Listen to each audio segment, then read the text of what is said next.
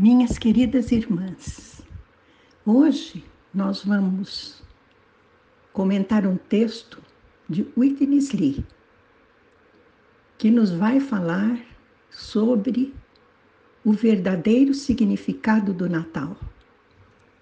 Vamos começar lendo o texto de João 1,14, onde ele diz: E o Verbo se fez carne e habitou entre nós cheio de graça e de verdade. E vimos a sua glória, glória como do unigênito do Pai. Vamos orar. Pai querido, tu te fizeste carne, Senhor, para habitar entre nós, cheio de graça, cheio de verdade.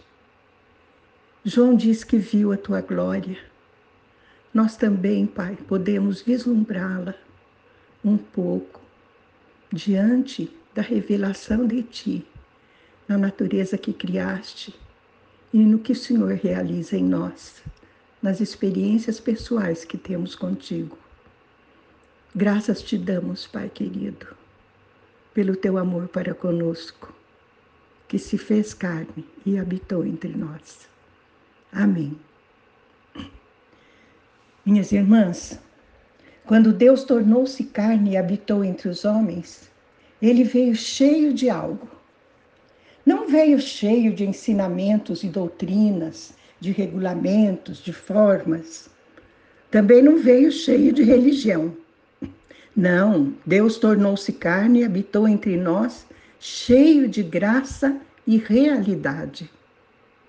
O que é graça? Alguns cristãos pensam que ter um bom carro é graça de Deus. Então dão um testemunho agradecendo ao Senhor por sua graça. Outros pensam que uma boa esposa ou uma boa família é graça de Deus. Mas isso não é graça. Graça é o próprio Deus dado a nós, para que nós possamos desfrutá-lo. Isso é graça. No entanto, não foi algo tão simples Deus poder dar-se para nós. Não aconteceu que Deus um dia tenha descido dos céus e tenha dito para os homens: Eu me dou para você. Se ele fizesse isso, nós ficaríamos muito apavorados e não ousaríamos chegar perto dele. Sua glória nos consumiria. Mas graças ao Senhor, sua glória estava escondida na carne. Ele veio até nós exatamente da mesma forma que somos.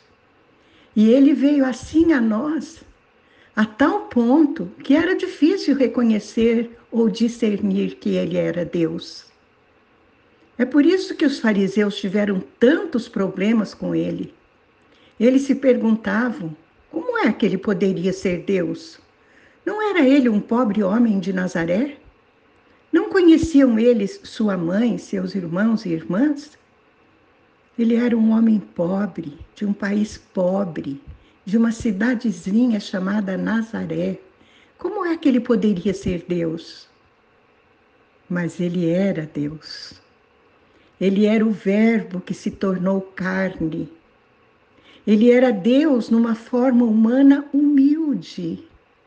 E por essa razão, Isaías 9, 6 é um versículo tão precioso para nós. Quando Isaías diz: Um menino nos nasceu, um filho se nos deu. O governo está sobre os seus ombros, e o seu nome será maravilhoso, conselheiro, Deus forte, Pai da eternidade, príncipe da paz. Um menino nos nasceu mas ele não é chamado homem maravilhoso, ele é chamado Deus forte. E um filho se nos deu, mas seu nome é Pai da eternidade. Ele é o filho ou o pai? Ele é um menino ou o Deus forte? Agora temos clareza. Ele é tanto um menino quanto Deus forte. Aquela criancinha nascida em uma manjedoura em Belém era o Deus forte. Os judeus creem em Deus, porém não creem que aquele menino nascido em uma manjedoura em Belém era Deus. Mas nós cremos, aleluia, aquela criancinha era Deus. Não era Deus na forma divina, mas era Deus tomando a forma humana. Seu propósito, ao fazê-lo, era que ele pudesse ser semeado na humanidade. Ele tomou o homem como solo para produzir algo para que nós pudéssemos desfrutar. Portanto, o Verbo se tornou carne e habitou entre nós, cheio de graça e de verdade. Ele veio cheio das riquezas da divindade para desfrutarmos. Isso é graça, minhas irmãs. Vamos orar. Pai querido, que bom que o Senhor achou um jeito de chegar até nós na forma de um menininho frágil e humilde, que depois se tornou um homem forte. Ele é o Deus forte, escondido nessas formas humildes. Obrigada, Pai. Jamais vamos atingir toda todo o amor contido nessa realidade de Deus se tornando carne para poder chegar até nós. E dessa forma, nós podemos chegar até Ele. Obrigada. Te agradecemos e pedimos que nosso coração se enche de alegria e de louvores, em nome de Jesus. Amém.